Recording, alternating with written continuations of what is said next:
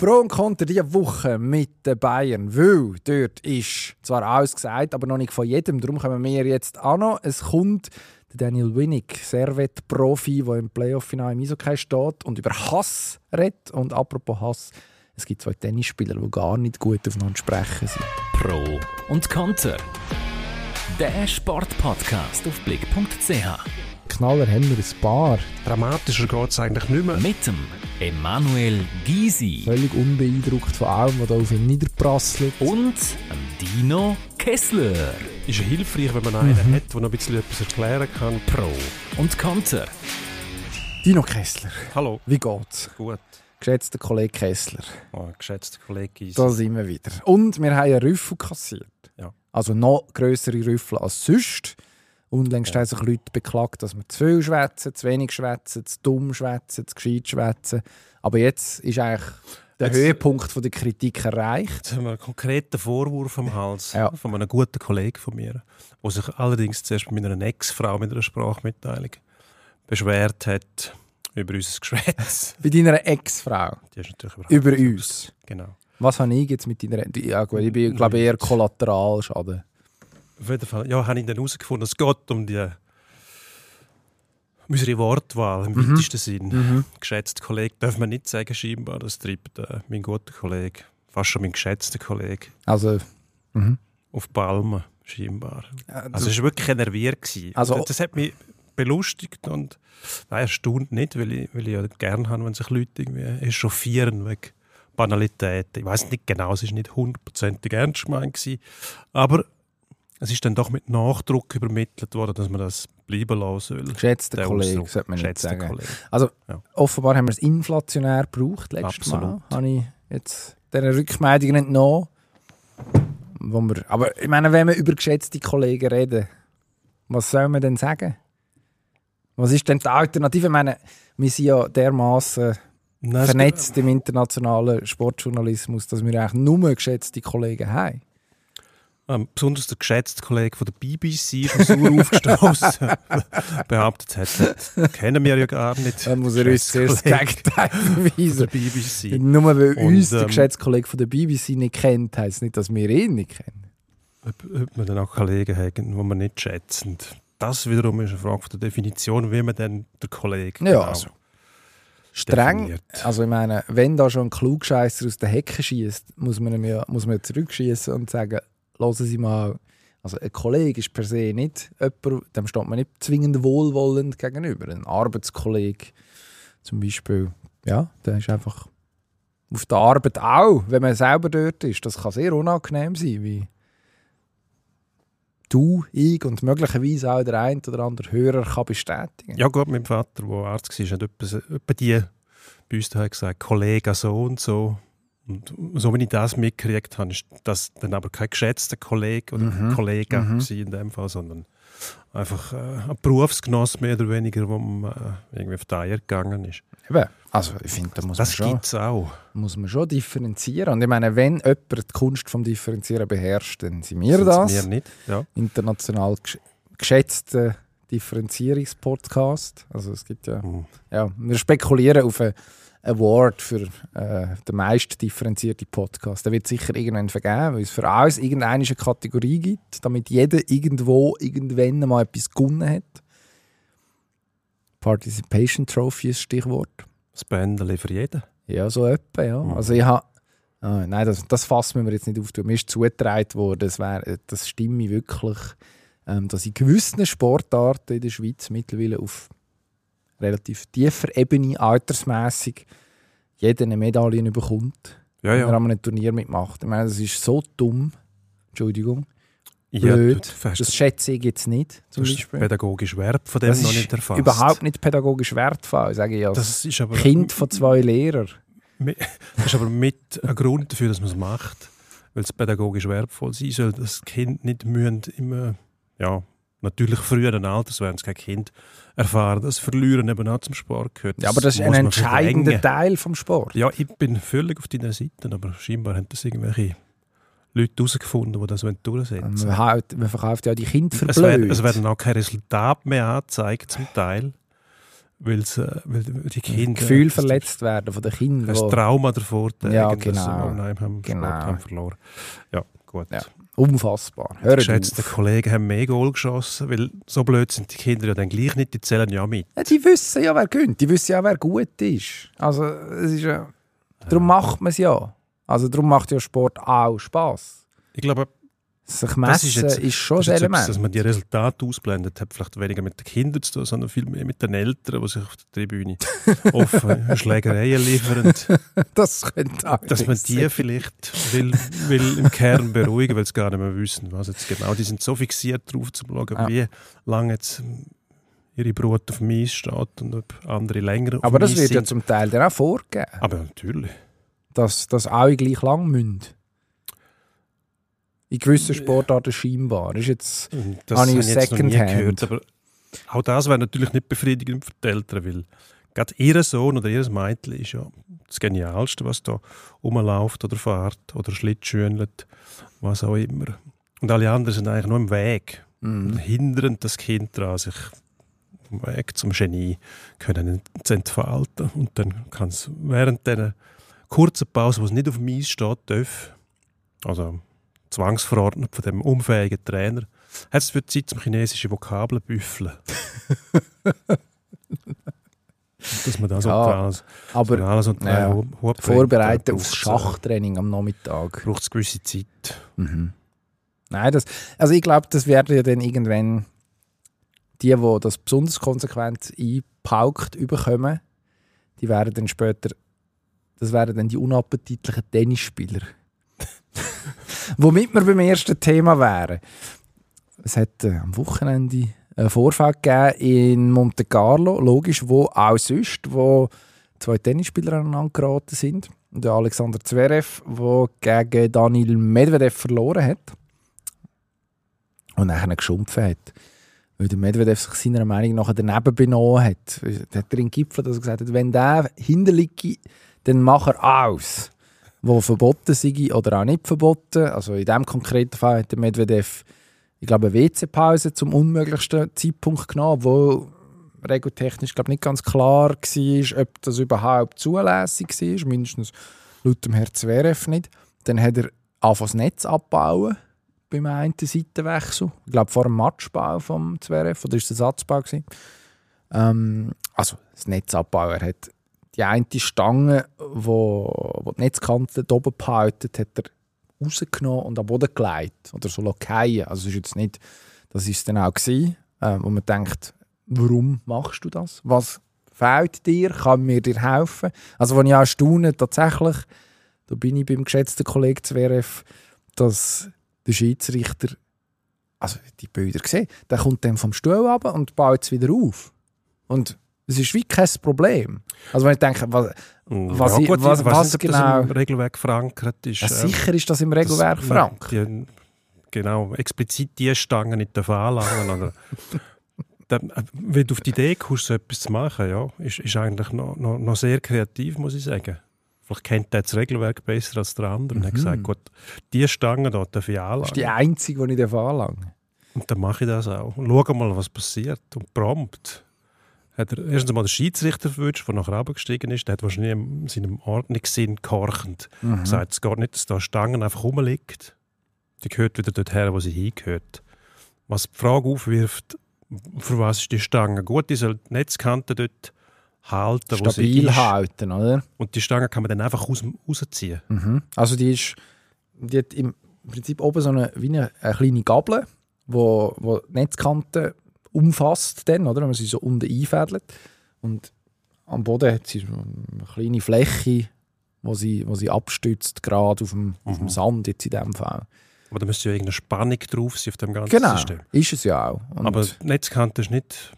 Also die ist immer noch am gleichen Ort nachher. Ja, es ist minim. Also es geht ja da wahrscheinlich vor allem um ähm, Netzroller oder beziehungsweise wenn, wenn er die Netzkante berührt, dass dann die Netzkante stabil ist und eben nicht nachgibt.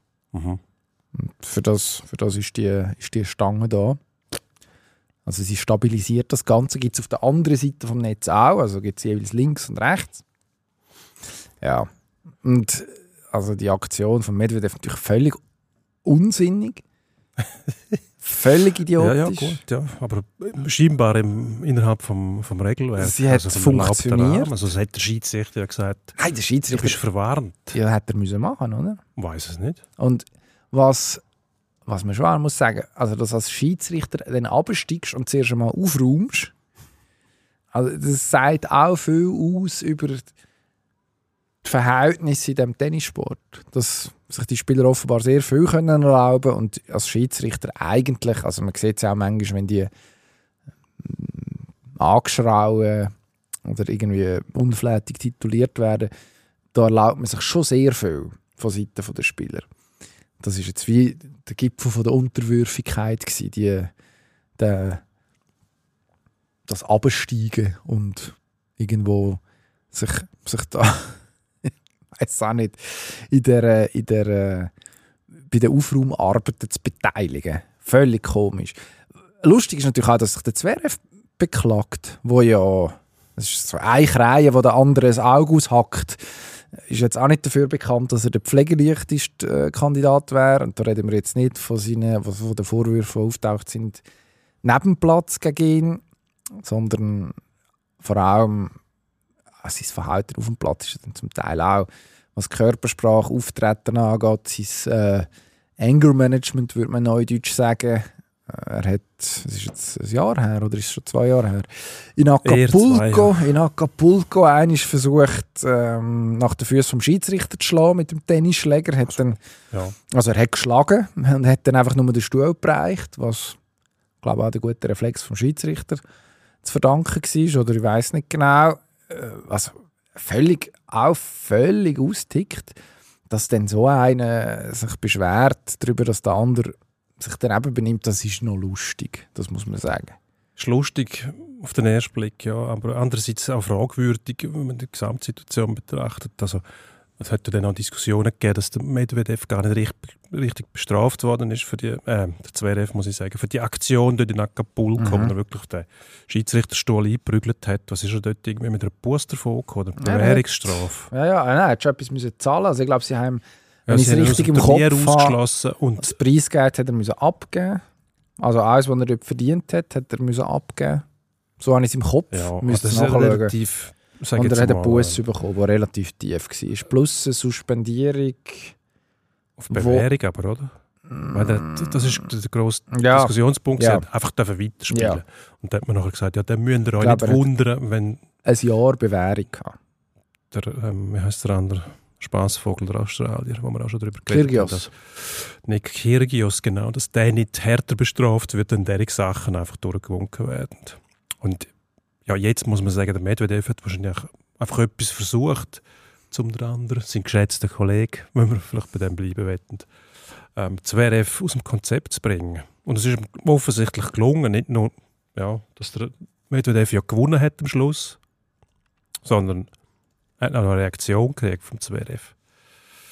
Ja, und was ähm, für ein? Eine Aussage, die also überhaupt keinen Sinn macht. Wenn der hinliegt, macht er alles, um wieder vorne zu kommen. Ja, ist ein bisschen der Sinn vom Sport. Ja, die Frage ist, was ist alles, oder? Ja gut, alles, was erlaubt ist. Wenn es Mhm. nicht mehr erlaubt ist, muss halt der Schiedsrichter sagen, pff, du bist jetzt verwarnt, nochmal so etwas, dann äh, verlierst du den Match. Aber man greift ja dort auch nicht richtig durch. Ich finde, ähm, das ist so wie ein roter Faden durch alle Sportarten. Es fällt den Zuschauern vor allem auf, dass sich Profis oft daneben benehmen gegenüber dem Schiedsrichter. Der Respekt fehlt. Es kommt sogar zu Handgreiflichkeiten, wenn wir da im Tennis sehen, das letzte Mal im englischen Fußball. Ähm, was macht man dagegen nichts? Ja, man versperrt einen mal länger, aber dass man richtig mal ein Zeichen setzt und sagt, wenn wir nicht mehr, wir müssen da auch eine Vorbildfunktion wahren, finde ich vor allem in Mannschaftssportarten für Grassroots nachher, dass man sieht, was dann dort passiert, wo dann die Schiedsrichter ähm, nicht mehr im Rampenlicht sind, wo sie dann quasi den Meuten schutzlos ausgeliefert sind, ähm, finde ich unbedingt das Zeichen setzen auf, auf höchster Ebene. Eben auch im Tennis, wo immer von sich behauptet, das sei noch der Weiss, der Supersport. Und dann siehst und hörst solche Sachen, wo man mit relativ einfachen Mitteln einfach mal durchgreifen und sagen, wir dulden gar nichts mehr auf dem Platz. Dann kommt die Ausrede von den Emotionen und das finde ich das Schlimmste, oder? weil es gibt Sportarten, wo es Emotionen gibt, wo man gleichzeitig auch respektvoll mit dem Schiedsrichter umgeht. Kommt immer wieder das alte Beispiel mit dem Rugby, oder? Ja, ja, Rugby, Rugby. Warum nicht? Also, der Rugby-Spieler quasi vorzuwerfen, sie haben keine Emotionen, dann empfehle ich mal ähm, den Konsum von so einem Rugby-Spiel. Zuletzt gerade Six Nations, wo äh, die Emotionen also ziemlich präsent waren, muss man sagen. Und gleichzeitig hast du den Respekt auch gesehen von dem Schiedsrichter, was sich auf alle überträgt. Hm? Warum also nicht? Das ging. Selbstverständlich ging es. Ist ja noch spannend, was der Zverev sagt.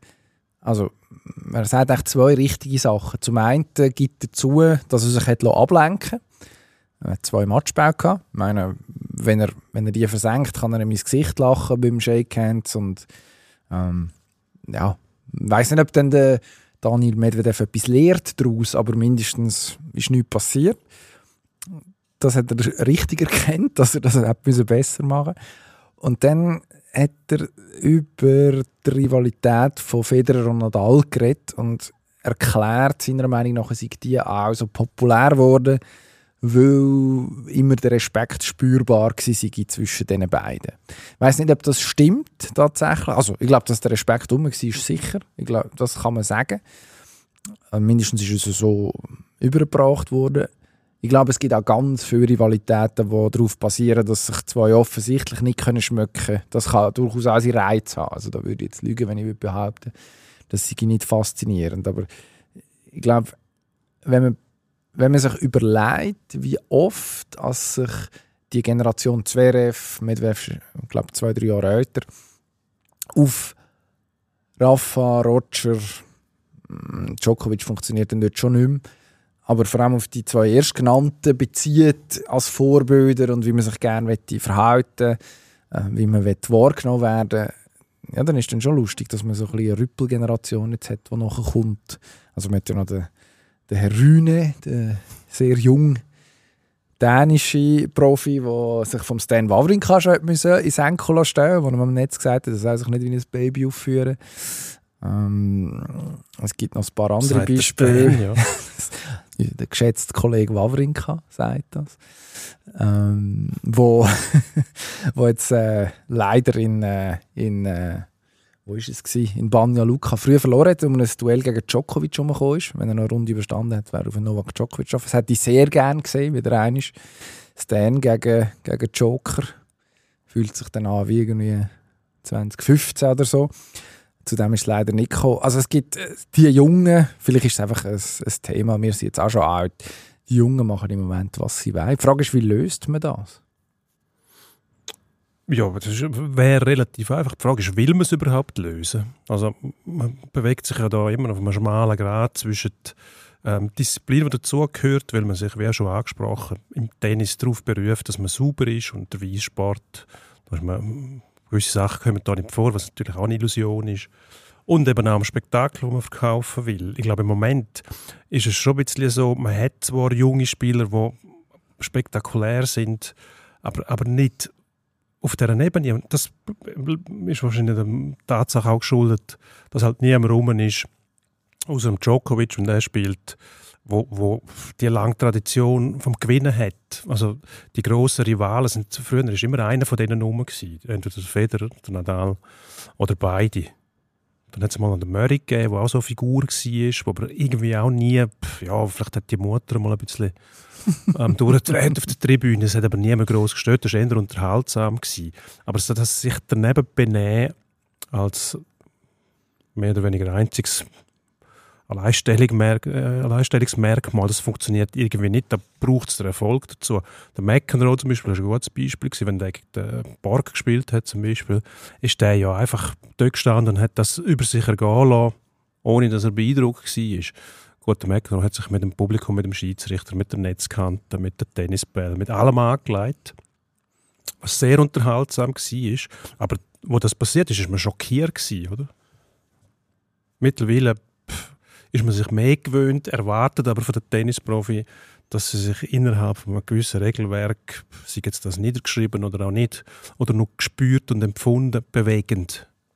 Darum ist also einer wie der Kyrgios zum Beispiel dann schnell einmal der absolute Flegel von dem Sport, obwohl man beim Fußball zum Beispiel pff, sich längst an das gewöhnt hat und auch nichts mehr dagegen unternimmt. Oder? Mhm. Ähm, Ob das auf Tour funktioniert, kann ich mir nicht vorstellen. Vor allem derige Attacke vom Zverev, der auf den Schiedsrichterstuhl einschlägt, wirklich das Gefühl hast, der will dem meistens beihauen. Dass man so etwas mit einer, mit einer Bewährungsstrafe und einer geringen Buße abtut, verstehe ich nicht. Das ist auch für den Zverev wahrscheinlich nicht gut gewesen, weil der die Mitteilung gar nicht richtig empfangen hat, habe ich das Gefühl. Ja, mindestens hat er, hat er mittlerweile keine weiteren Füße von irgendwelchen Offiziellen attackiert, so viel wir wissen. Also, wer weiß, vielleicht ist der Lerneffekt ja da gewesen. Braucht es? Ich weiß nicht. Im Tennis willst du das ja nicht sehen. Und das ist vielleicht eine Überleitung zum nächsten Thema. Der, Der Hass! der Hass, den da, ähm, blanke Hass. Wenig anspricht, Servet-Profi. Ähm, gerade im Einsatz im Playoff-Final. Äh, ich habe mir nachher überlegt, als ich das gelesen habe, ist es so, haben wir zu wenig Also, vielleicht musst du es noch kurz zusammenfassen für die eine Person, die den Artikel nicht gelesen hat. Genau, Ähm, der Daniel Winnig hat sich bei den geschätzten Kollegen vom Blick aus der Westschweiz geäußert. Wir haben das äh, übersetzt, mehr oder weniger mit gutem mehr oder Willen, weniger fehlerfrei. optimistisch. Ähm, wo gesagt hat, wenn er auf die Eis ginge, dann hasse er jeden. Aber man müsste den Hass richtig deuten, wenn der, der Nordamerikaner von Hass redet. In dem Zusammenhang meint er nicht, dass er jeden persönlich hasst, sondern als Gegner auf der Latte hat und der unbedingt schlagen will. Und das äußere sich bei uns auf dem Eis einfach in zu wenig Aggressionen. So hat das mehr oder weniger gemeint. Also, dass man wie haben wir das nachher überlegt? Ja, was bedeutet das? Vielleicht ist der Daniel Winnig, der mittlerweile, glaube wie alt ist der? Rund 5, 36, würde nehme ich schätzen. Ja. ähm, halt aus einer anderen Generation kommt, wo der Wettbewerb auf Mies, vor allem in den Playoffs, dann durch offen demonstrierte Aggressionen auch ausgetragen worden ist. Mittlerweile ist ja die Härte auf Mies nicht mehr in Faustschlägen messbar, sondern eher in Mobilität und sich durchsetzen in Zweikämpfen. Ähm, Disziplin gehört, hat immer dazu gehört. Es hat einfach in Nordamerika vor allem dann den Zeitpunkt gegeben, wo die Disziplin in die Tonne getreten worden ist, und zwar von allen. Und dann ist es zu einem wilden Schlagabtausch geworden. Und das haben dann die einen lustig gefunden, weil sie es gut haben können meistern und die anderen nicht mehr. Bei uns war das nie so ein Thema. Wir hatten zwar in den Playoffs auch schon Aussticker gehabt, also ähm, wo man dann gesagt hat, das ist eigentlich nicht mehr ja, spannend zum Schauen, aber Playoff-Hockey ist das nicht mehr. Es sind aber nur Einzelfälle gewesen. Bedauerliche Einzelfälle. Äh, wenn man so will. Also, es hat auch schöne Mhm. Szenen gegeben. Wir erinnern an Timo Helbling und den Picar, der bei Davos war damals. Timo Helbling im Dienst vom SCB, wo schon vor dem ersten Böcki-Wurf während dem Warmlaufen eine Schlägerei angefangen haben, weil der Picar über die rote Linie ist und der Helbling gesagt hat, das geht nicht. Und dann auch zugeschlagen hat. Das ist jetzt auch eine Regel, die glaube so nicht eins zu eins im Regelwerk steht. Ja, und die Schiedsrichter sind auch gar nicht mehr oder noch nicht rum gewesen. Das ist der Trick. hätten gar nichts können machen. Keine offizielle im Raum, da kann nichts passieren. Ich glaube, es ist schon ein einziges Missverständnis. Daniel Winnick, ich weiß, was er meint, was er aber nicht auf dem Schirm hat. Ich glaube, Gegner, sonst Gegenspieler, haben schon eine gewisse Grundaggressivität in sich, aber seit kurzem trägt er so einen Schnauz. Der sieht ein bisschen läppisch aus, wenn ich das so darf sagen Und ich meine, du kannst von den Leuten einfach nicht erwarten, dass sie dich richtig ernst nehmen, wenn du mit so einem Balken im Gesicht kommst, wo ich weiß, ich frage mich aus welchem Film, was man, also Tom Selleck hat einen Schnauz gedreht, hat sie- das hat nach etwas ausgesehen und da ist es jetzt so, es ist wie so, früher hat man in Boulevardzeitungen ähm, auch bei unserem Arbeitgeber Was ist die geschätzten Kollegen vom die Boulevard? geschätzten Kollegen vom Boulevard hat man baukelt, hat man Täter Ah. baukelt. Und beim Winnig sieht es wirklich aus wie einer, der baukelt ist. Der Balken ist einfach unter der Nase und oben an der Oberlippe und nicht über den Augen.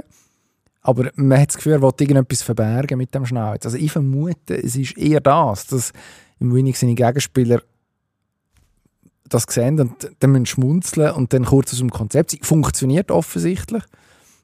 Aber äh, ja, wahrscheinlich hat das dann nicht eine sehr rustikale Antwort zur Frage, weil man halt abgelenkt ist. Von dem. Gut, Schnäuze sind ja, wieder, Schnauz. sind ja wieder modern. Also, Das ist unangenehm, Was- aber wahr, ja. wieder Kund wie alles. Und äh, trotzdem hat dann jeder das Gefühl, er sei einzigartig, weil er jetzt wieder eine Schnauze hat. Obwohl ne, links und rechts neben ihm alle anderen auch Schnäuze haben. Auch Schnäuze ist schon eine sehr schlimme Mode, muss man sagen. Ich, ich finde, es, es kommt ein bisschen darauf an, was sonst noch mitkommt. Wenn jemand konsequent Schnauzträger ist seit ein paar Jahren, okay. Aber wenn du genau siehst, dass auch noch der Kleidungsstil, der komisch, dann dazu gehört mit so Fleecejacken und komischen Turnschuhen, das ist ja dann wirklich einfach, man macht es, weil es alle anderen auch machen.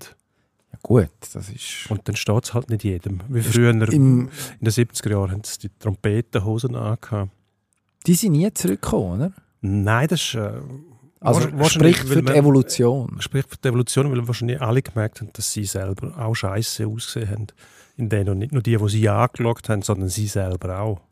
Ähm, spricht doch ein bisschen für den Menschen wenigstens. Wobei, du weißt eben nicht, vielleicht kommen die zurück. Im Moment habe ich das Gefühl, die Mode bewegt sich zum Teil in eine komische Richtung. Wobei, das hat man früher auch immer Ich glaube, wir werden einfach sehr alt. Das auf jeden Fall. No, ja. no. Ja. Ja, täglich eigentlich.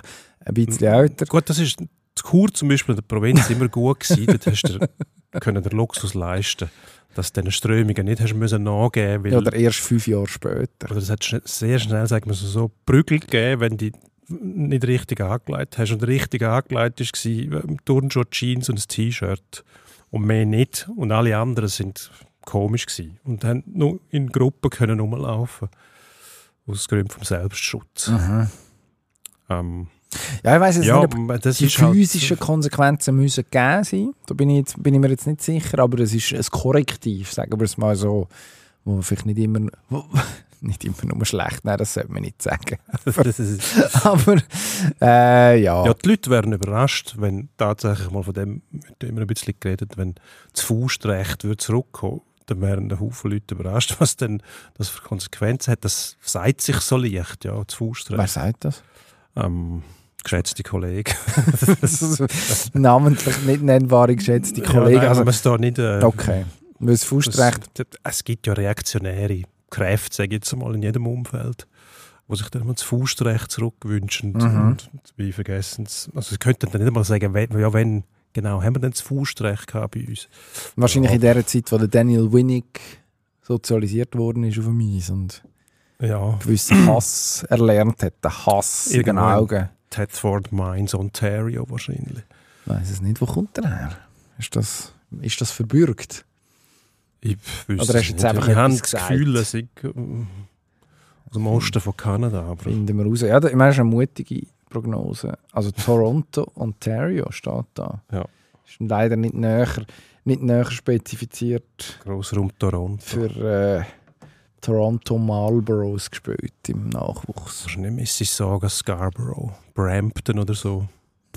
Reine Spekulation, aber eine Reine schöne. Spekulation. Ähm, wenn wir noch kurz über Sportliche reden, in diesem Playoff-Final, wir haben Dienstagmittag, eigentlich eine denkbar ungünstige Zeit zum Aufnehmen, wenn es um die Playoffs geht, weil am Dienstagabend geht es weiter.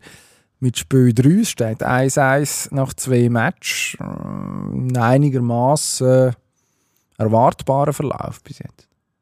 Was meinst du?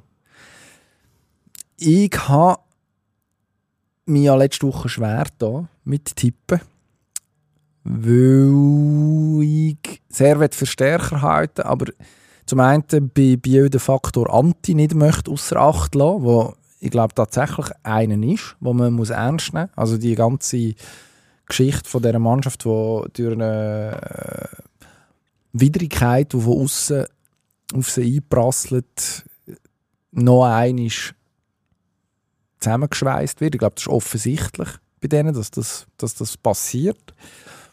Und weil ich dem, das ist ja immer noch das Trainerthema, im, im Jan Gadio nicht gleich trauen, wie ich es wie den, den Bieler Verantwortlichen mache, weil ich einfach nicht weiß, ob der das kann, weil er nicht so, ja, sein Track Record ist einfach nicht so lang. Und es ist dann schon anspruchsvoll, auf diesem Level eine Serie durchzucoachen. Bis jetzt hat er es sehr gut gemacht. Servet hat äh, tatsächlich eine ausgezeichnete Mannschaft. Der Robert Meyer hebt im Moment dicht. Von dem her ist es wahrscheinlich logisch, dass jede, jede Mannschaft eine gewonnen hat. Ich. Also, mir hat Bio eigentlich. Es ist jetzt noch schwierig zu sagen, weil vorher habe ich ja Bio gelobt. Aber ich gedacht, Servet ist deutlich, deutlicher besser. Ich sage es jetzt mal so. Einfach auch mit der ganzen Routine, die auf die Ausländerpositionen reinkommt. Und bis jetzt ist ja die Goalie-Position nicht das Problem für Servet, wo man gesagt hat, das könnte ein Faktor sein, der klar nachher das Pendel zugunsten von Biel ausschlägt. Mhm. Ich bin auch ratlos. Ratlos. Ziemlich, auch aufgrund von dem, was passiert ist auf dem Eis bis jetzt. Ich, ich sehe gewisse Tendenzen. Ähm, Ich sehe die Überlegenheit von Genf, relativiert sich ein bisschen. Die Zug haben es eindeutiger domin- dominiert. Sie haben Phasen, wo das können einschnüren können. müssen aber einen unglaublichen Aufwand betreiben, um das Spiel auseinanderzuziehen und gleichzeitig die Scheiben nicht zu verlieren. Sie müssen mehr machen. Und ich glaube, das kostet mehr Energie, als sie sich vorgestellt haben. Und gleichzeitig bleibt das Ergebnis überschaubar. Jetzt haben sie ähm, wie viele Goal geschossen? Vier in zwei Spielen. Das ist okay. Ähm, aber die Goal, die sie geschossen haben gegen Biel im letzten Spiel, die haben sie beide nicht aus dieser Domin- Dominanz rausgeschossen. Also es war mehr, wir sagen es einmal, off-the-rush-Goal und nicht ähm, Das fährst du auch schon an. Ja, ich weiß. Wie die Aber geschätzten das- Kollegen vom iSport. Das ist so ein bisschen das Rezept, dass sie können den Gegner dominieren und dann gleich noch Chancen kreieren aus dieser Dominanz raus, weil sie einfach eben vor allem mit den Ausländern auf dem Eis, Hartikainen und so weiter, ähm, Filppula, die Scheiben auch können behaupten und gleichzeitig noch Chancen rausspielen. Und wenn sie das aus dem Rush raus machen, ähm, ist das wieder etwas anderes. Äh, Das sind eher den Fehler, die Biel gemacht hat. Die beiden Goal letztes Mal ähm, vom Carr und vom Miranda, die hätten sich easy vermeiden lassen. Also das sind Positionsfehler gewesen, wo man gemerkt hat, da lagen alle nur noch auf die Scheiben und verlieren ein bisschen die Nerven. Ähm, ja, hat man einfach nicht so nicht erwartet. Aber grundsätzlich sehe ich die Vorteile immer noch bei Biel. Mm. Mm. Weil ähm, die Überraschungsmomente, wo Biel zum Beispiel am Anfang vom letzten Spiel gezeigt hat, mit, den, mit dem Haas, der aus dem Ecken rauskommt, wunderbar von das Goal, die Kombinationen, die schnellen, die, die tun weh, wenn der Goal friss ist. Und da kannst du auch nicht viel dagegen machen, außer ähm, erstickst das Vorhaben schon im Keim. Ich meine, das letzte Goal, das Biel schießt, das darf nie passieren. Ähm, Biel hat viel mehr Mühe gehabt, während dem ganzen Spiel, um in die Zone reinzukommen. Und ausgerechnet ein paar Sekunden vor Schluss erlaubst du quasi ein normales Entry. Also Pass aus der Mitte auf den Flügel, der läuft der Band und noch vorne passt sie vor das Goal. So einfach darf es eigentlich nicht gehen. Ich habe das Mhm. Gefühl, Servet ist ein bisschen gefangen in einer gewissen Ratlosigkeit, wie ich selber auch. Was weder für sie noch für mich spricht. Aber es gibt ja geschätzte Kollegen im Umfeld, wo, äh, wo das dann äh, vielleicht besser können beurteilen Nein, Quatsch. Ich kann es gut beurteilen. Ich sage einfach auch nicht alles. Ich gebe noch nicht Ah, du alles. sagst preis. nicht alles. Das, ja, ja, nein, das ist der Trick. die Ja. Geheimniskrämerei, die versetzt ja äh, Kollegenkreis einmal auch in Staunen. Mhm. Und warum nicht? Ja. Der geschätzte Kollegenkreis. Nein, das, ich, das hast du jetzt gesagt. Dann lässt man sie ein bisschen hängen. Und tut äh, geheimnisvoll. Mhm. Ja, ich bin, ich bin sehr gespannt, was jetzt in Spiel 3 passiert. Ähm, ich glaube, also eben für Server gibt es wie die zwei Faktoren im Goal und auf der Trainerbank, wo ich mich frage, ob das sich dann irgendwann noch reicht. Aber wenn ein Goalie heiß ist, dann ist er heiß. Dann gibt es keinen Grund, warum er jetzt sofort kalt werden Das kann, es ist durchaus plausibel, dass, dass man das, dass man das kann durchheben kann. Und, äh, die Qualität müsste eigentlich da sein. Was sagst du zu der Theorie oder vom äh, oder oder ja, nicht nur Theorie vom, äh, vom Gedankenspiel von der geschätzten Kollegen Alemann und Roth, wo der äh, Stefan Roth gesagt hat, man soll doch der ähm, Van Pottelberger einsetzen, weil jetzt ist der richtige Zeitpunkt, wenn nicht jetzt, wenn dann. Weil man, auswärts muss man ja irgendwann einmal gewinnen und dann musst du vielleicht irgendeinen Mecker noch einsetzen, wo der Gegner ein bisschen in eine Staunen versetzt. Also Van Pottelberger bringen oder nicht? Und dann einen Ausländer mehr auf dem Feld haben. Ja. Also ich glaube, man fordert da damit die Hockeygötter so raus, dass einem das dann irgendwann auf die Füße geht. Ich, Bio hat das ja zweimal schon gemacht in dieser, in dieser Saison in den Playoffs, dass man nicht den Harry Säter ins Goal gestellt hat, sondern seinen ausgezeichneten Ersatzmann, Joran von Pottelberger, der in vielen National League Teams Nummer 1 wäre. Das eine Mal ist der Hugo Säter auf die Welt gekommen. Nachwuchs im Haus Säteri während der Playoffs.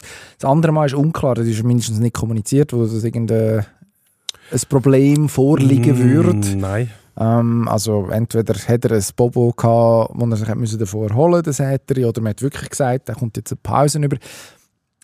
Ich sehe nicht, warum man es machen sollte. Also es funktioniert, es ist der best verbleibende Goalie in der Meisterschaft. Der Unterschied zwischen... Äh, am Schluss kann man versuchen auszurechnen, ist denn der Unterschied zwischen Van Pottelberge und Meier weniger klein, beziehungsweise die, die Einbuß weniger klein zwischen, äh, Achtung jetzt mal die höhere Mathematik, der Qualitätsverlust, wenn man den Säteri rausnimmt und den Van Pottelberge rein tut, der muss sich ja dann irgendwie ausgleichen, indem man eine zusätzliche Ausländerposition auf dem Feld kann besetzen kann, was dann wiederum Mhm. zur Folge hat, dass ein Schweizer rausgeht. Ähm, also die Balance in diesem Kader muss irgendwie gegeben sein. Ich sehe nicht, dass sie nicht gegeben wäre mit dem Harry Säteri im Goal. Die Goalie-Position, das ist jetzt eine Binsenweisheit, im Hockey ist extrem wichtig. Ich sehe, ich sehe nicht ganz ein, warum man das, warum man das machen sollte. Dünkt mich überhaupt nicht logisch. Und ich glaube auch, dass, auch das ist jetzt Spekulation meinerseits, ich glaube auch, dass der zweite, der zweite, die zweite Pause, wo der Setter überkommt, wo nicht der Hugo im Spiel war, dass auch die irgendeine, irgendeine Backstory hat, dass, dass entweder eine Verletzung oder sonst eine Unpässlichkeit irgendwie vorgelegen ist, wo man einfach nicht kommuniziert hat. Nein, kommuniziert hat man ja dort, dass man grundsätzlich beide Goalie einsetzen will, aber von dem Prinzip ist man mittlerweile, wenn es es dann gegeben hat, auch wieder abgekommen. Also es ist nicht so, dass der Van Pottelberger nachher regelmäßig noch eingesetzt worden ist. Ich glaube, das zweite Spiel war in Zürich. Zuerst haben sie daheim gewonnen, ganz knapp am Schlussschuss von Jakovenko. Und dann ist der Van Pottelberg im Goal gewesen, hat das 4-0, glaube ich, erste Goal gewesen, wo ihm in der neuen Swiss Life Arena ein Shoutout gelingt. Ob das noch wiederholen kannst. Die Frage ist, was richtest du beim Gegner an, wenn überhaupt irgendetwas anrichtest. Hass! Daniel Winnick wird mit Hass, blankem Hass reagieren. Ähm, Dann wird der Schnauz sich so aufzwirbeln vor Wut. also das würde ja bedeuten, dass der Wenig ähm, jetzt gerade aktuell seinen Bart rasiert. Wieso? Nein, das ist dann, wenn er das mitbekommt, wenn er das erfahrt. Und das um den Schnauz wirbeln, das ist zu wenig lang, es ist nur so ein Bälkchen. Ja, aber du würdest staunen, was so ein Balken kann Ich würde staunen, ja. da würde ich bestimmt staunen. Ja, ich, ich, mir also ich hoffe eigentlich, dass sie es machen. Jetzt reden Noch schlimmer wäre, drüber, jetzt habe ich eine Idee. ja. Jetzt habe ich eine Idee. Was würde Biel machen, wenn der Wenig plötzlich ohne den Schnauz kommt? ja, die wären völlig durch den. Wind. Ja, Das wäre der Das ist Nicht der- der Goalie ja, rausnehmen, genau. so banale ja. Sache. Das, das nicht Kahlrasur Winnick. Also das war auch mein Argument gewesen, übrigens bei dem Goalie, dass, dass man mit ruhigem Gewissen sagen kann, ohne dass man da einem Schweizer Goalie zu nachtritt, dass die Qualität vom Säteri noch höher ist als die von Van Pottelberg. Man muss aufpassen. Das sind ja beides gute Goalie, das ist wahr. Aber also wie erstaunst du denn den Gegner, wenn du weniger gute Goalie bringst, einfach nur aus der Hoffnung heraus, dass du den Gegner verwirrst und dann nicht mehr weiss, was machen. Genf hat keinen ausländischen Goalie. Also die haben die Möglichkeit nicht. Der Watan fehlt. Das tut denen mehr weh, als wenn Biel den Goalie wechselt. Das ist definitiv der Das Fall. ist definitiv der Fall. Also, ja, Verwirrung stiften ist ja eine schöne Idee, aber äh, äh, man hat es jetzt ja auch, man hat's ja jetzt auch gesehen. Also man hat es zweimal gemacht. Auf Seite von Genf wird man das irgendwo als Szenario im Hinterkopf haben, dass das möglich ist, dass das passiert. Die werden vorbereitet sein darauf, was das für, für taktische Anpassungen zur Folge hat. Eben andere Feldspieler nachher auch logischerweise. Ja, ich Also- meine, sie haben Alternativen. Sie haben den, den Riley Sheehan im Kader, Biel, was könnte Aha. einsetzen, und der äh, Olden von noch mit einer B-Lizenz. Ich sage jetzt, auch die, wenn die auf mich stehen, das wird die Leute in Genf nicht völlig aus dem Konzept Ich bringen. glaube es Also, auch nicht. Die Knieschlotter kriegen sie wegen dem nicht, habe ich das Gefühl. Also, Ich glaube, Biel muss mehr auf sich selber schauen. Tut ihnen das gut. Natürlich musst du irgendwann in Genf gewinnen, wenn du Meister werden. Das ist so. Anders aber gönnst nicht. idealerweise mit einem besseren Goalie, der einfach keinen reinlässt. Doch. Und dann kannst du nicht verlieren. Wenn du keinen überkommst, kannst du in den Playoffs kein Spiel verlieren. Also eben, es ist ein Goalie. Wenn der Goalie müsste, Konsequenz wäre, du musst den Goalie einsetzen und dafür hast du einen wahnsinnig guten Feldspieler auf dem Eis und am Schluss verlierst du die Serie 4-3, müsstest du dich vielleicht fragen, mhm, gut. Wäre hypothetisch. Auch das findest du nicht raus oder würdest du nicht herausfinden. Tatsache ist, da gebe ich dir hundertprozentig recht, du bist auch ein geschätzter Kollege, wenn du einen guten Goalie hast, lass den rein. Ich habe das selber bei Zug erlebt, ähm, wo die Meister geworden sind. Ähm, dort ist auch die Frage auftaucht, Rüger oder Schöpf. Ähm, Jean Simpson, ich kann mich daran erinnern, hat die auch gedacht, ja, wäre aber schön, Schöpf auch wieder mal rein. Und wir im Captain-Team hätten müssen sagen, «Hm, na, schau mal, wie das läuft. Das, jede Veränderung wäre keine Verbesserung. Darum, da muss jetzt einfach, ja, Sozialkompetenz ist schön und es ist auch schön, wenn sich alle wohlfühlen, aber es ist wichtiger, dass vor allem ein Goalie, wo sich die Mannschaft wohlfühlt damit und ein Goalie, der der Mannschaft Selbstvertrauen gibt und eben das gute Gefühl, dann nimmst du nicht einfach so raus. Apropos Goalie. Wenn wir das Thema wechseln. ich weiß, was jetzt kommt.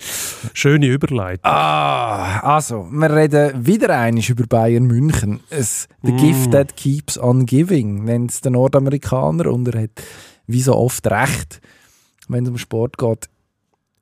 Bei Bayern brennt der Baum. Man muss es so sagen. Im Mittelpunkt der Jan Sommer ähm, hat, ist an dieser Stelle bis jetzt vor allem gelobt worden. Ähm, aber er ist definitiv nicht das Hauptthema mittlerweile in München. Also bei uns in der Schweiz, logischerweise, äh, wir, wir fiebern mit mit unserem Nazi-Goalie. Also ich rede jetzt einfach mal für mich.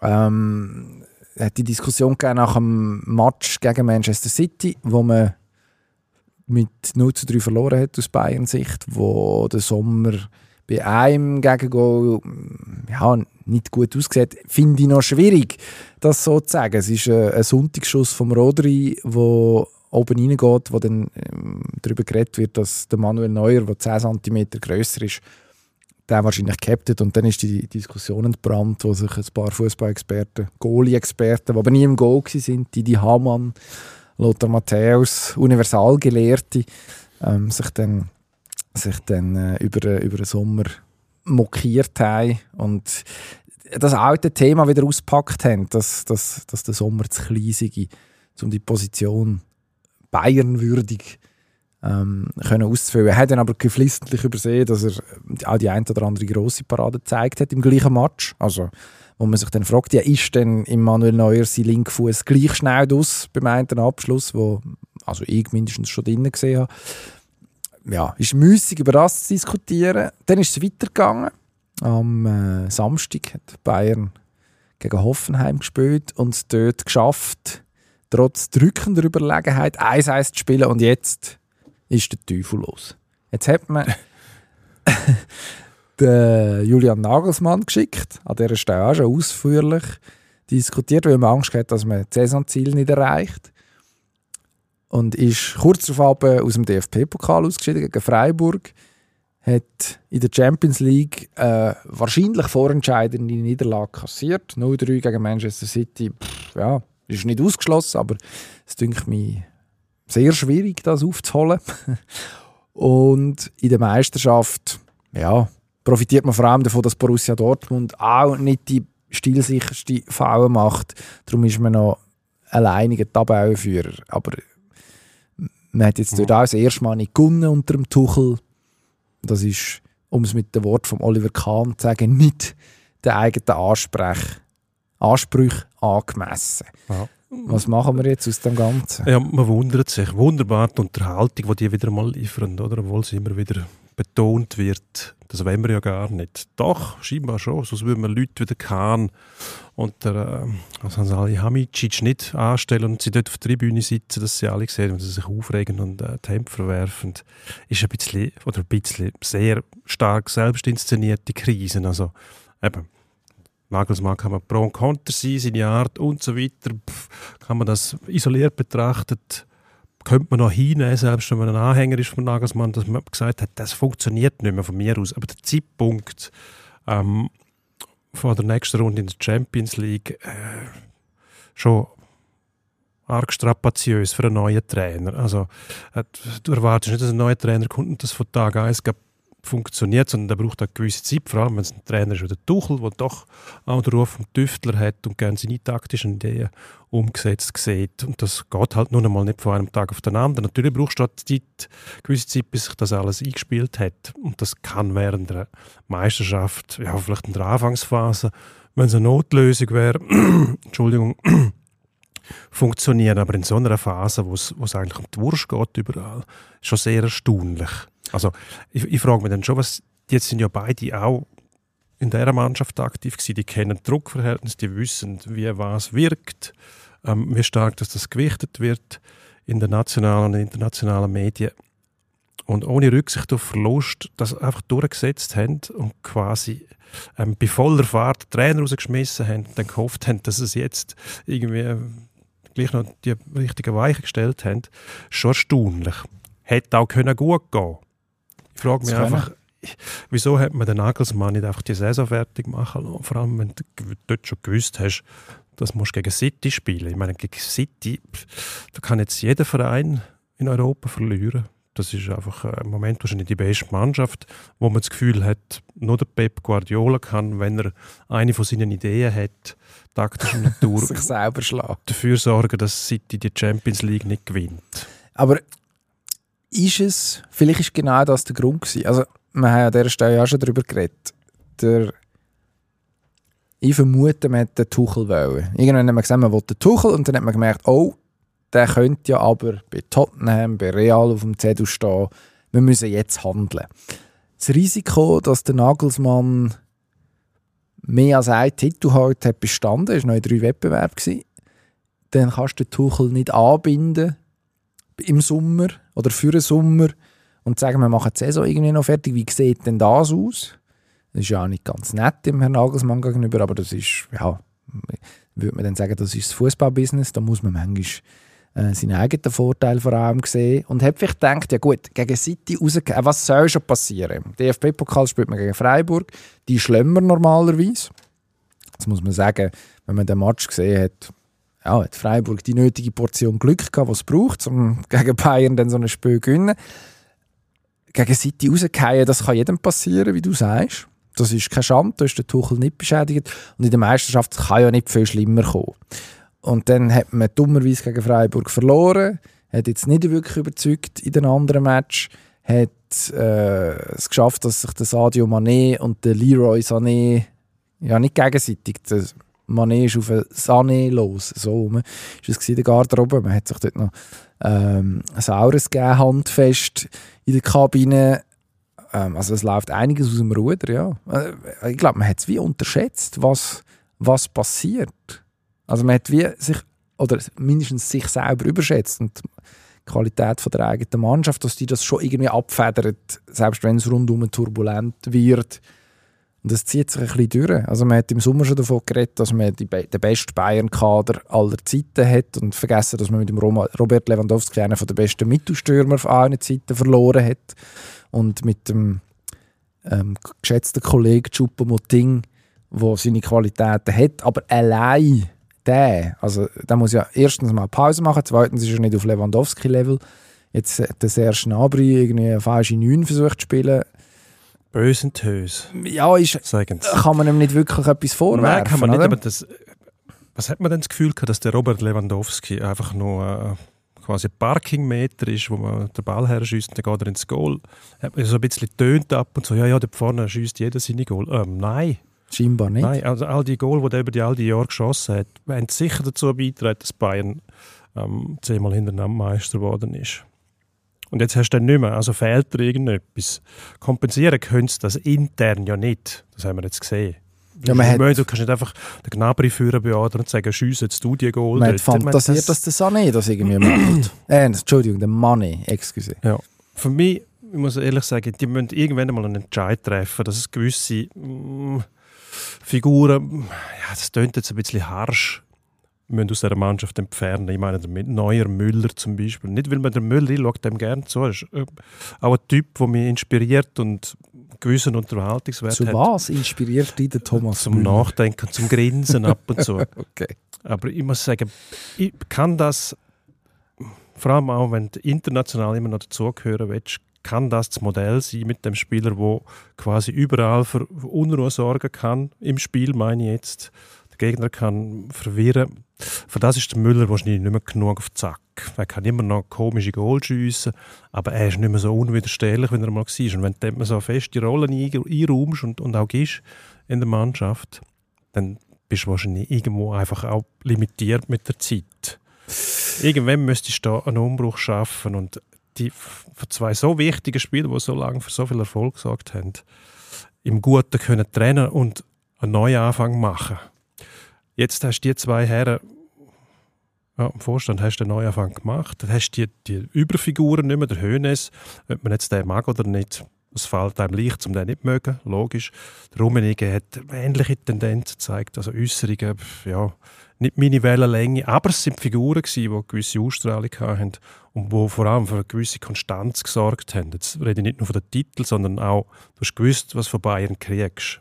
Vielfach fürchterliche Äußerungen, aber du hast gewusst, was du kriegst. Im Moment weißt du das nicht so genau. Also der Kahn versucht auf der Tribüne irgendwie das Rumpelstilzchen zu machen, was ihm überhaupt nicht gut tut, obwohl er auf dem Platz ja auch äh, Haufen Emotionen gezeigt hat. Aber ich finde, man hat ja am Nagelsmann vorgeworfen, er sei noch nicht in der Lage, ein Bayern-Trainer zu sein, der all die Emotionen können managen kann. Gleich kommt es mir beim Kahn vor, der ist noch nicht in der Lage, um die Emotionen und die Anforderungen zu managen. Ähm, da würde es wahrscheinlich gut tun, wenn die einfach mal nicht sichtbar wären. Wieso muss man die immer sehen auf der Tribüne? Ist da der Anspruch, dass man die sehen muss? Einfach, dass sie im Fernsehen kommen. Die könnten das Spiel genauso schauen, ohne dass man sie sieht. Das wär, dann wäre schon mal Ruhe. Ja, ich glaube, das. Ich weiß es nicht. Dann würden wahrscheinlich die ersten bei den geschätzten Kollegen vom Deutschen Boulevard die ersten Fragen auftauchen. Wo ist Kahn? Ja. Grosse Sorge um Kahn. Dann lassen sie fragen. Das ist, ja, das ist ja das Geheimnis. Du kannst sie fragen, lieferst einfach keine Antwort. Äh, Das ist die Frage. Dann hast du wieder Unruhe. Dann heisst es Ja, wieder, ja, wenn der die Kahn da eh. gewesen wäre, dann wäre keine Unruhe gewesen. Nein, also ich ergötze mich. Im Gegenteil. Enorm dran, was jetzt gerade passiert. Also ich meine, ein Kahn, der fasziniert mich ja also gefühlt seit ich weiss, dass er existiert, er ist irgendwie schon zu Spielerzeiten eine Wahnsinnsfigur gewesen. Eher eine Hassfigur, muss man sagen, aus der Ferne. Aber wenn man hat müssen respektieren, dass er offensichtlich weiß, was er tut im Goal. Und dann hat er einem sogar leid getan, 2002, wo er im WM-Finale den entscheidenden Fehler macht, wo der Brasilianer den Titel beschert. Ja, aber nur Und- ganz wenig. Also, Ja, ja, aber für den also, Moment ist also der Abgrund... Mitgefühl mit dem Molly den Kahn. Abgrund Aha. habe ich ihm nicht gewünscht. Und, und nachher Gott, hat er, eigentlich den den, hat er eigentlich den Eindruck gemacht, als ob er den Sprung so zu dem ja, Business-Heini, sage ich jetzt mal, ähm, geschafft hätte. Also die CEO-Rolle, hat im Fernsehen ähm, Auftritt gehabt, wo er zum Teil sogar eine Art Selbstironie es geschafft hat, an den Tag zu legen. Mm. Ähm, Ja. wo, ich, wo, ich, wo ich gefunden habe, okay, spannend. Und jetzt bricht wieder der alte Kahn aus. Also wenn man, es gibt von den, unseren geschätzten Kollegen von der Fotoagenturen, sind am Samstag Bilder reingelaufen vom Kahn auf der Tribüne bei Bayern, wo er die Hände erhoben hat, die Augen aufgerissen, er wendet sich irgendwie vom Spielfeld ab, weil mm, gerade etwas passiert ist, möglicherweise gegen oder eine vergebene Grosschance, ich weiß nicht was die Szene war, die zu dem Ausdruck führt. Sieht aus wie die Maske aus Scream, aus dem, äh, was ist es, eine Horrorkomödie. Scream 1, 2, 3, das ganze Programm. Ähm, er, er sieht irgendwie, er sieht genau so aus. Oder der, Ed, was ist es, Munch, der Schrei. Hat irgendwie so die, Edward Munch, norwegischer Maler. die, die, den Gesichtsausdruck. Ist der Wahnsinn. Ja, ja. Also das ist eigentlich wieder der, der alte Kahn, der völlig umzügelt im Go gestanden ist und irgendwann versucht hat, im Heiko Herrlich ähm, in Haus zu beißen, im Stefan Schapisa ähm, den Kopf zwei Meter zu verschieben Und nicht zu im vergessen, Flug. Karnickelgriff beim Herrn Brdaric im. Strafraum. Stimmt. Das war für mich das Größte. Stimmt. Den habe Karnickelgriff. ich, den habe ich vergessen. Den habe ich vergessen. Stimmt, hat er am Wickelbach. Dann hat es noch Match gegeben. Ich glaube, das war auch der Dortmund-Match, wo er einen Ball ins gegnerische Goal gefustet hat, wo er führen ist und einfach reingefustet hat. Und dann im Nachhinein mehr oder weniger die Begründung, ja, im Strafraum darf der Goalie den Ball mit der Ja, ja. Hand. Äh, jein. Äh, mü- müssen wir vielleicht nochmal über die Bücher. Also wirklich, hat mich auch dazu gebracht, jetzt am Wochenende wieder auf YouTube einfach die besten Oliver Kahn-Clips noch einmal Ja, zu schauen. Also, Der Reflex der wird bei mir auch vielfach wach. von dem her, ich habe eigentlich noch Freude daran, dass das passiert im Moment. Weil es einfach, äh, der, der zügelte Kahn, man, man hat das wie nicht können glauben, dass es den gibt. Und es gibt ihn scheinbar, aber tief drin schlummert da schon immer noch der, der Vulkan, hat man dann gesagt. Vulkan, Kahn. In Ermangelung von einem besseren Ausdruck würde ich das jetzt auch nehmen, auch wenn es nicht wirklich so so richtig trifft. Also der, der Typ, der jederzeit alle rundum einfach mal auseinander nimmt, weil, weil es ihm nicht passt, wie es läuft, den gibt es offenbar. Und jetzt ist einfach die Frage, gibt es offenbar noch. Jetzt ist einfach die Frage, funktioniert das auf Management-Ebene? Kannst du mit derartigen Gefühlsausbrüchen reparieren, was, was, äh, was schief geht oder was schief gegangen ist? Ich bin nicht sicher, ob die zwei dort wirklich wissen, was tun. Ah, Du meinst noch den Hasan Salihamidzic als Ja. zweiter Die- Kollege? gehören ja irgendwie zusammen. Das, ja, so wie das Duo Hönes ähm, Rummenigge früher in einer anderen Konstellation, aber jetzt ähm, konzentriert sich alles ein bisschen auf, auf Kahn Brazzo. Es gibt noch den Herr Heiner, der Präsident. Ja, Ja, gut, aber der, ich meine, Bayern haben auch noch den, den, den Beckenbauer gehabt zwischenzeitlich. Also auch ein Triumphirat. Vielleicht brauchen sie einfach noch einen Irren mehr. Und dann funktioniert es wieder. ähm, ja. Oder mal etwas anderes, ich, we ich weiß nicht. Vielleicht, äh, ja, ja, eben, ich sehe den Kahn auch gerne. Also, das ist ja Voyeurismus pur, wenn man dem kann ähm, zuschauen, wenn er sich aufführt auf der Tribüne. Aber ob das für den Verein gut ist, ja, das einfach weiterzuführen. Ja, mit den Höhnes gesehen, dort in seinem rot-weißen Schal.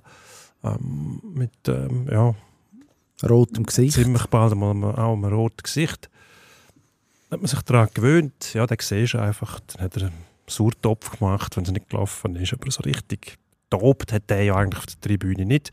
Das ist mehr aufgefallen nachher durch ähm, irgendwelche sinnfreien Äußerungen, wenn es Deckel geklopft hat. Ähm, An Jahreshauptversammlungen oder in Interviews. ja, oder genau. dort, wo der Yogi Löw quasi mit, mit, seine, mit seinem Staff, wenn ein Überfallkommando an der Säbener Straße ist und gesagt hat, der und der, die sind in dem Fall bei uns nicht mehr dabei, Tschü- tschüss zusammen. Oder? Also das muss ein herrliches Bild gewesen sein, dort, der Uli Hoeneß, bis der sich wieder gefangen hat und hat können zurückschlagen. Oder? Und dann haben sie von Wunden geredet, die immer noch nicht geschlossen sind. Mittlerweile ist der Yogi Löw weg und es interessiert niemand mehr.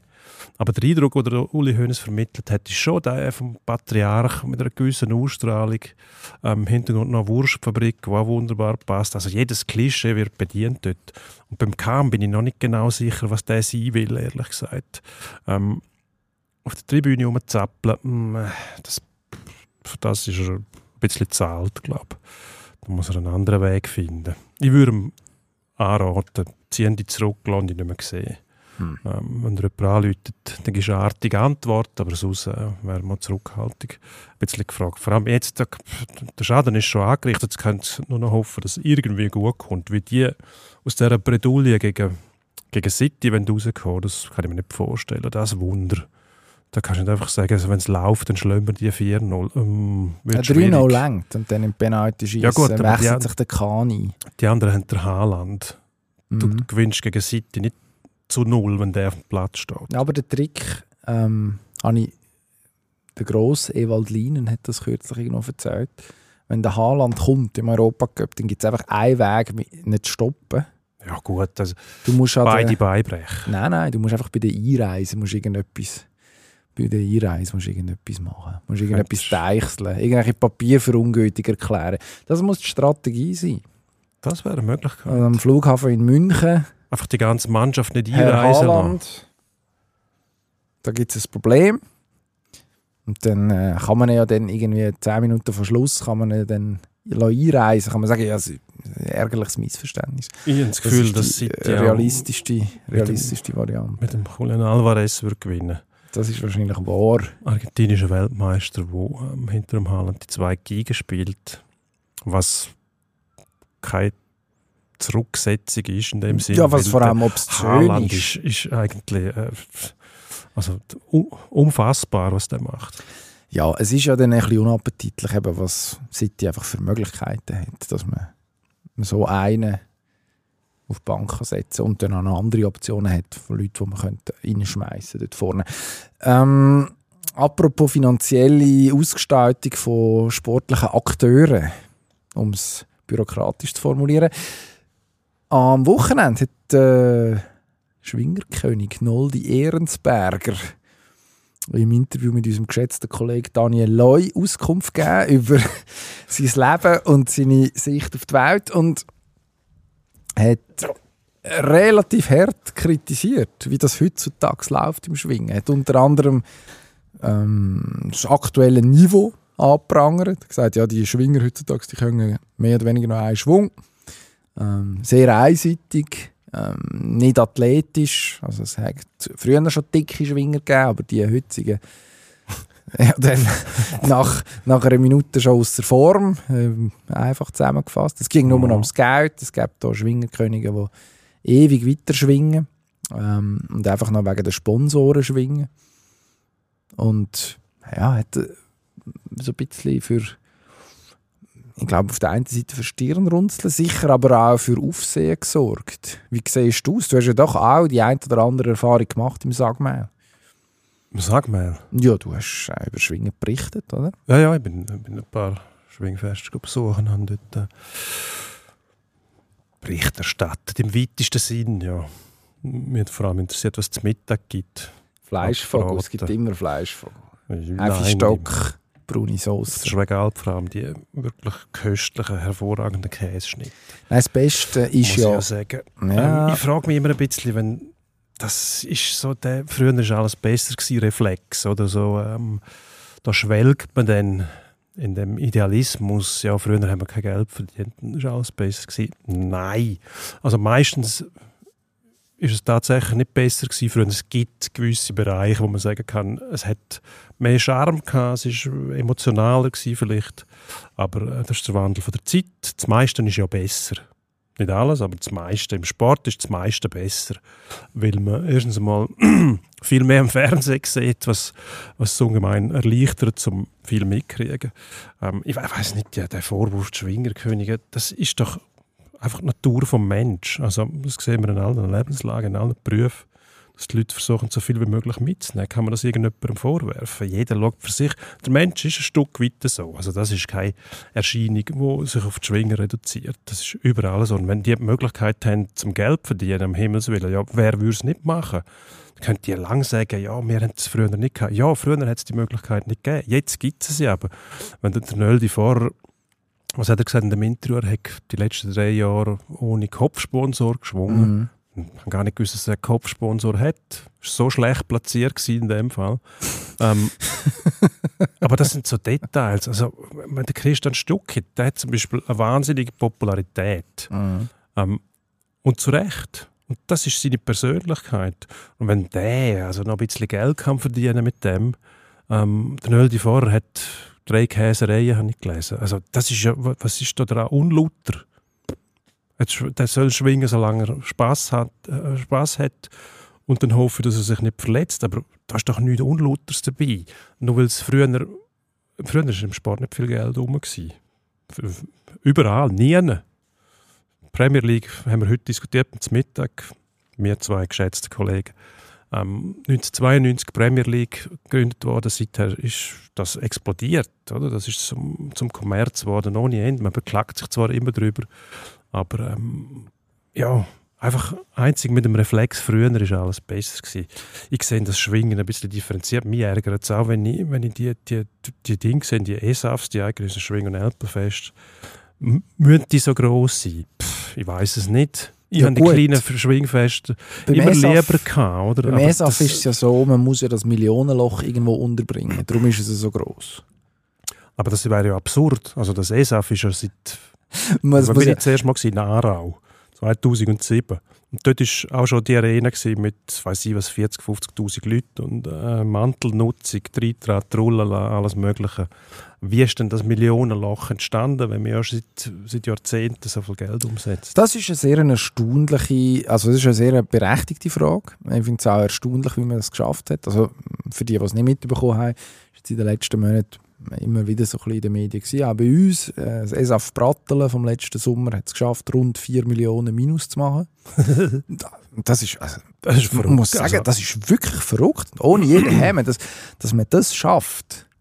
Und es ist dann begründet worden, es hat bauliche Massnahmen gebraucht, äh, um, um An- und Abreise von der An- und Abreise vor allem, also im Verkehr, ähm, äh, scheinbar ein Thema gewesen. Das kann man budgetieren und äh, man hat es dann gelöst, indem private Gönner ähm, das irgendwie geregelt haben.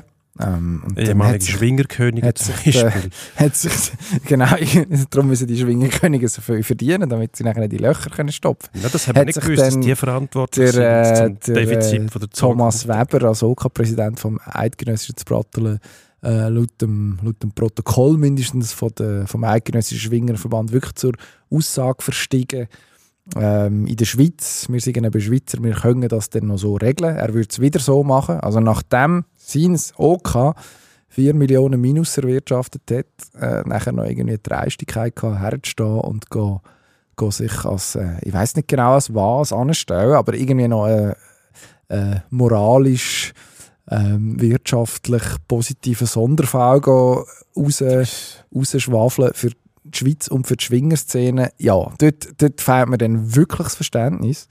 Ähm, und man fragt sich genau, auf welchem, auf welchem Planet dass die daheim sind.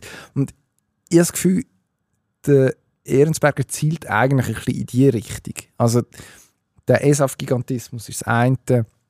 Es ist natürlich viel mehr Geld um als früher. Und die Schwinger, äh, das kann man, also das darf ich glaube auch sagen, weil ich doch auch zwei Jahre auf diesen Schwingplätzen verbracht habe, Berichterstatter, wie du so schön gesagt hast.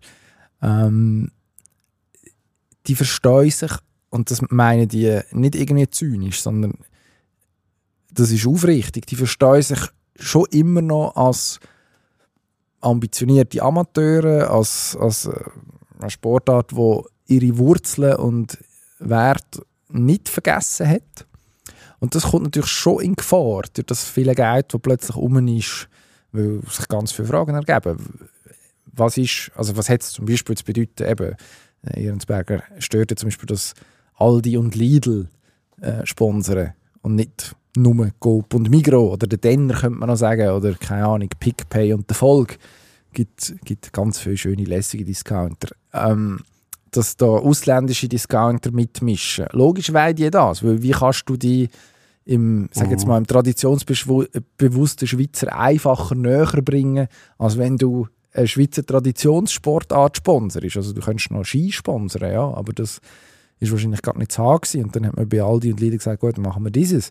Mm, Dass das Fragen aufwirft und dass man mit dem irgendwie muss umgehen muss, das finde ich nachvollziehbar. Ich glaube einfach nicht, dass man das Kind muss mit dem Bad ausschütten muss. Ähm, also ich habe das Gefühl, der Adressat ist der falsche. Ich glaube, die Schwingerkönige, die sind, die sind nicht das Problem. Ich, sowieso nicht. Abgesehen davon verdienen die ja dann auch nicht so viel. Also, man redet immer davon, ja, es gibt Könige, die könnten eine Million machen, wenn sie es richtig machen. Äh, Ich glaube, jetzt ein Stückchen wäre wahrscheinlich so ein Kandidat. Einfach, wie du sagst, Persönlichkeit, Ausstrahlung, bewegt die Leute.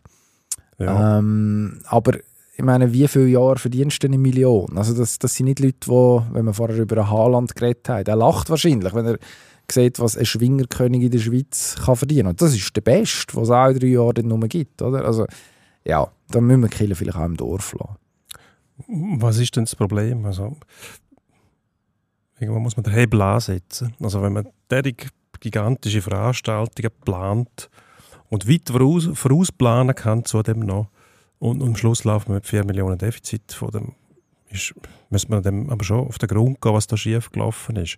Gut, wenn es private Zahlen nachher, aber selbst dann. Ja also, gut, man ist zuerst beim Kanton und bei Sponsoren betteln, ja, ob die echt würden. Also das kann ja nicht sein. Also das musst du ja budgetieren.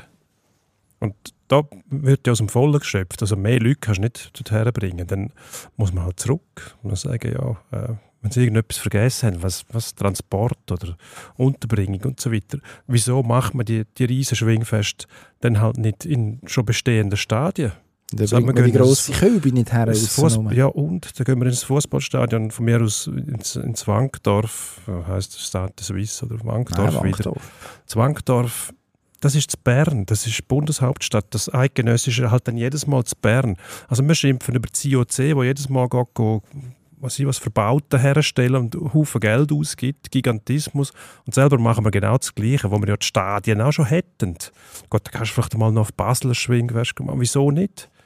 Du hast ja die kleinen Schwingfester, die überall sind. die, sind, die sollen weiterhin bleiben, aber zeitgenössische kann doch immer so ein Fußballstadion stattfinden, wo 30'000 Leute reinbringst. Fertig, mehr braucht es nicht.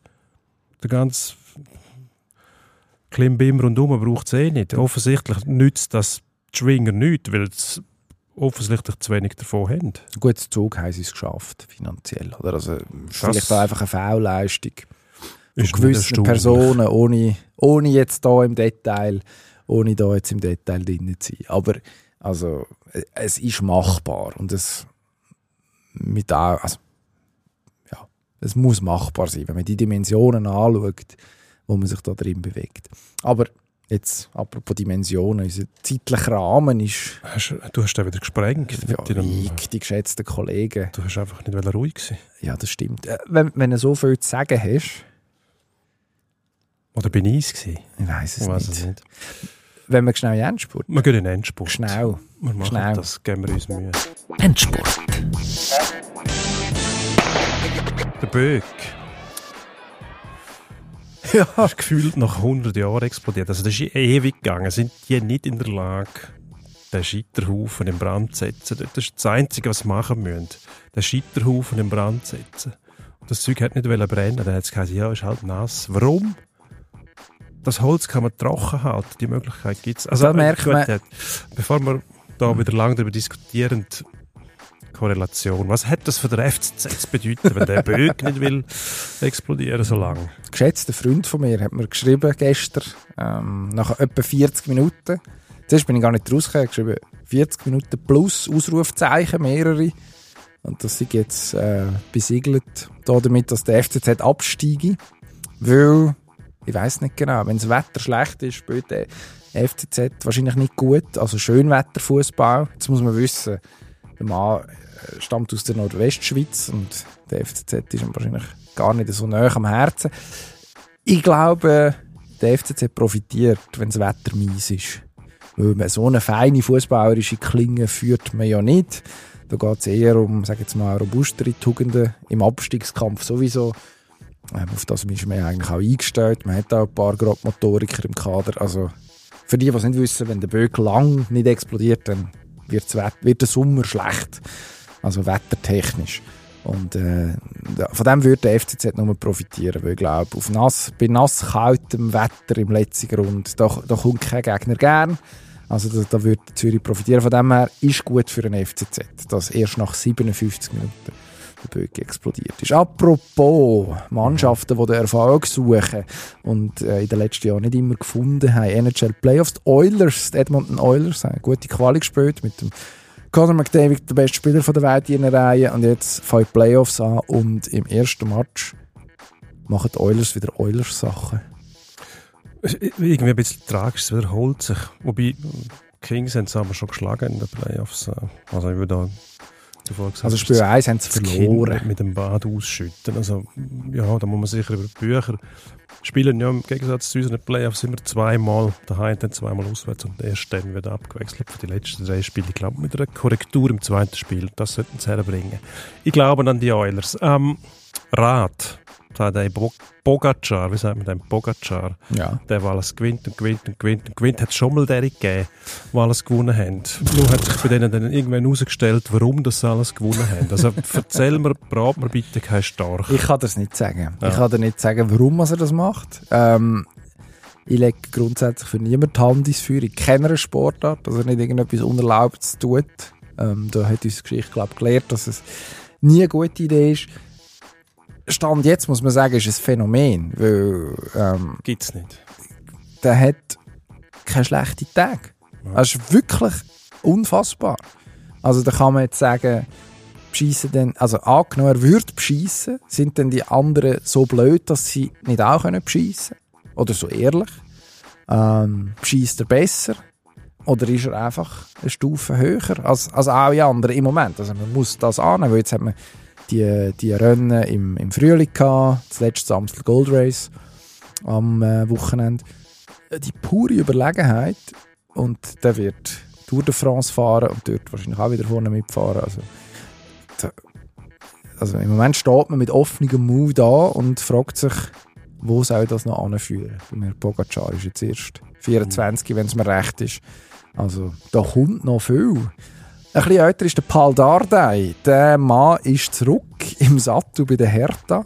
Hertha BSC Berlin. Am Wochenende nach dem 2 zu 5 gegen Schalke der Trainer Sandro Schwarz entlassen. Und dann gefunden, warum etwas Neues versuchen, wenn man doch zum dritten Mal den Paul Dardai holen kann. Ist jetzt das letzte Mal, wo der Dardai in Berlin angestellt wird? Ja, hat man schon ein paar Mal gemeint. Also, ja, man, greift auf Bewährtes zurück, könnte man meinen. Ich frage mich, was sich dort bewährt hat. Also, ich glaube, das Beste für den Verein wäre ein Abstieg und dann kann der Paul wieder? ja, wahrscheinlich schauen, dass nochmal aufsteigen. Ja, schon wieder. Die sind, die sind jetzt das letzte Mal da unten gewesen. Das ist schon So lange her, oder? 20 Jahre. Also, nein! Ja, doch, die sind mit dem Prez wieder aufgestiegen nachher. Das war höchstens früher in den 2000er gewesen. Also jetzt schauen wir mal. Zweite Bundesliga, Hertha B. so viel zum Endspurt. Berlin. Äh, historische Liga-Platzierungen werden mir da vorgeschlagen. Endspurt. Ja, wenn mein Internet schneller wäre, dann hätten Ja, wir das das. sieht man, ist wieder nicht vorbereitet. Sport. Ja gut, weil du da irgendwelche Ungeheuerlichkeiten verbreitest. Ja, ja, also kann- letzte Zweitligasaison 2013 zu Ende gegangen. Zehn Jahre. Ja. Nur. Eben. Wenn es länger zu Eben gesehen. Gut. Also, die Alternative, was kommt rauf? Darmstadt 98. Die kommen sowieso. Die kommen rauf. Dann der HSV ist auf Platz 3. Heidenheim. Heidenheim geht nach dem 6. Und Ja. dafür steigen ab. Gut, Stuttgart ist jetzt auf dem Weg von der Besserung. Hinten drin haben wir Schalke, Hertha, Stuttgart im Moment. Bochum ist auch gefördert. Mm. Augsburg wäre mir lieb. Das wäre super. Die könnten könnten. wir haben. Ja. Wäre jetzt in Ordnung. Grün. Rot ist eh nicht. Also, Ja, also ich als Rot-Grün-Blinde sagen, Was? Ist das nicht einmal umso Genau. besser. Gut, tippen wir schnell. Bayern City, Mittwochabend, wir nehmen am Dienstag auf. Champions League ähm, Rückspiel. City 3-0 voraus. Wie geht's? Ähm, 1 zu 3. Für City? ja. Ja, ich tue mich sehr schwer. Ich glaube, Bayern gönnt es eins noch, weil der Pep ein guter Mensch ist und sagt, hört, also erstens hat der Haaland Problem bei der Einreise und der Alvarez, Pep sagt dem Alvarez, wenn es hart auf hart kommt, dann legen wir einen Gang zu, aber ich wollte mir auch die Arbeitgeber nicht brüskieren, weil er irgendwie noch versucht, einen Beliebtheitswettbewerb mit Carlo Ancelotti zu gewinnen, wo überall, wo er herkommt, wo er schon mal war, gelobt wird, dass er, was er doch für einen tollen eigentlich war immer und dass man ihn gerne wieder zurück hat, weil man vermisst ihn ein bisschen. Das hat jetzt der Pep gemerkt, dass er das auch braucht, darum 1-0 Bayern. Dann trippen wir den zweiten grossen Match von der Woche. Not gegen Elend. FCZ gegen St. Gallen. Die zwei schlechtesten Mannschaften, wenn man nach, wenn man nach der Formtabelle geht, aktuell in der Mhm. Schweizer Super League. Sonntag, halb fünf. Das Graue hat den Namen Zürich St. Gallen. Wie geht es aus? Sonntag um halb fünf im letzten Grund. Ja. Bei leichtem Regen, Temperatur um 8, 9 Grad. Ähm, Eis, Eis. Eins, eins.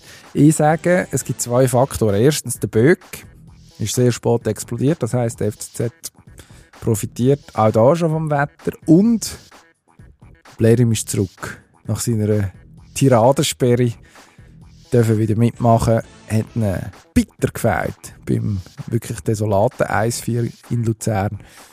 Die haben sowieso etwas wieder gut zu machen. Der Blerim Boost kommt. Also, ich glaube, es gibt es er knorzt 2-1. Irgendwie noch Ein Sieger. in der Nachspielzeit. Mhm. Zürich, irgend, also, ja, was wär's? Äh, wahrscheinlich aus Versehen äh, Rocco Simic, der jetzt ja als Heilsbringer gelobt worden ist, Anfang von der Rückrunde seither auch nicht wirklich glänzt. Und jetzt kommt er irgendein Ball an die Waden über und von dort springt sie via Innenpfosten und noch einem Bein vom Verteidiger rein, kullert zu über die Linie. Das ist spannend. Und dann sagen, schreiben wir Slapstick-Tor. So wird es laufen. Danke fürs Zuhören. Gern geschehen. Geschätzte Kolleginnen und Kollegen. Wiederhören. Alles gut.